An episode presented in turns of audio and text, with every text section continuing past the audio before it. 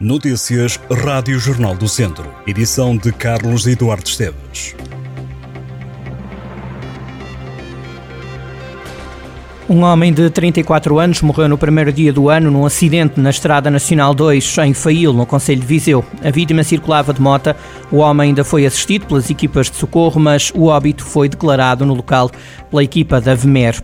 No total morreram cinco pessoas em todo o país durante a Operação Natal e Ano Novo. Houve 671 acidentes, dos quais resultaram 14 feridos graves e 155 ligeiros nas estradas de norte a sul do país.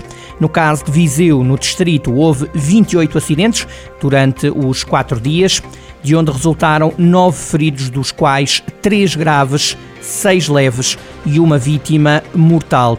A GNR fiscalizou 34.993 veículos em todo o país, 692 condutores guiavam com excesso de álcool, foram ainda detidas 103 pessoas por conduzirem sem carta. Durante a operação que termina hoje, a Guarda Nacional Republicana vai continuar a dar prioridade à fiscalização sobre a condução sob a influência do álcool e de substâncias psicotrópicas, excesso de velocidade e uso indevido de telemóvel.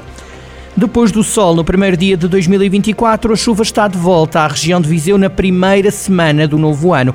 O distrito está sob aviso amarelo a partir das 9 da noite desta terça-feira até às 6 da manhã de quarta. A previsão é de chuva persistente e por vezes forte. Hoje Viseu pode contar com 13 graus de temperatura máxima e 5 de mínima. Amanhã, quarta-feira, as temperaturas sobem ligeiramente em Viseu para os 14 graus de máxima e 6 graus de mínima.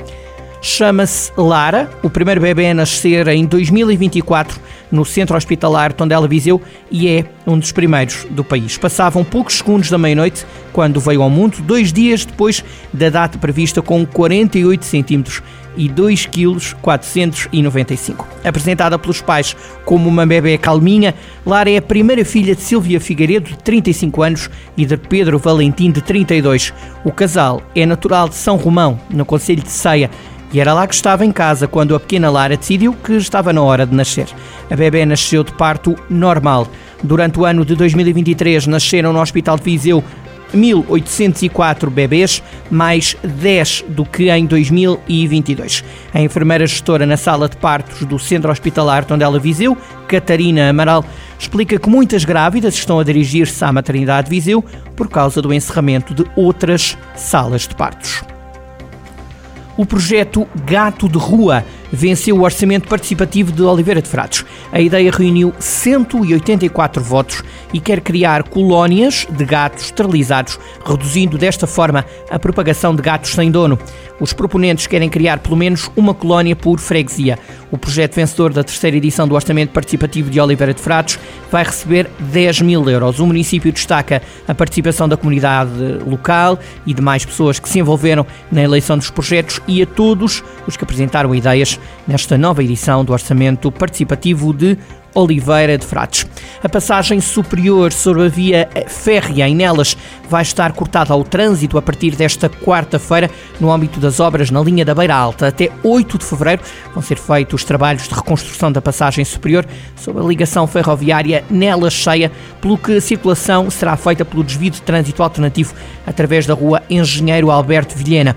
O trânsito pedonal vai ser assegurado pelo corredor que existe no canal ferroviário. A passagem superior foi reaberta de forma condicionada em maio de 2023, contemplando a circulação em sistema de trânsito alternado para trânsito local e uma zona reservada para a circulação a pé. As obras de modernização da linha da Beira Alta deverão ficar concluídas no final do primeiro semestre deste ano, com alguns atrasos no calendário. O investimento ultrapassa já os 600 milhões de euros.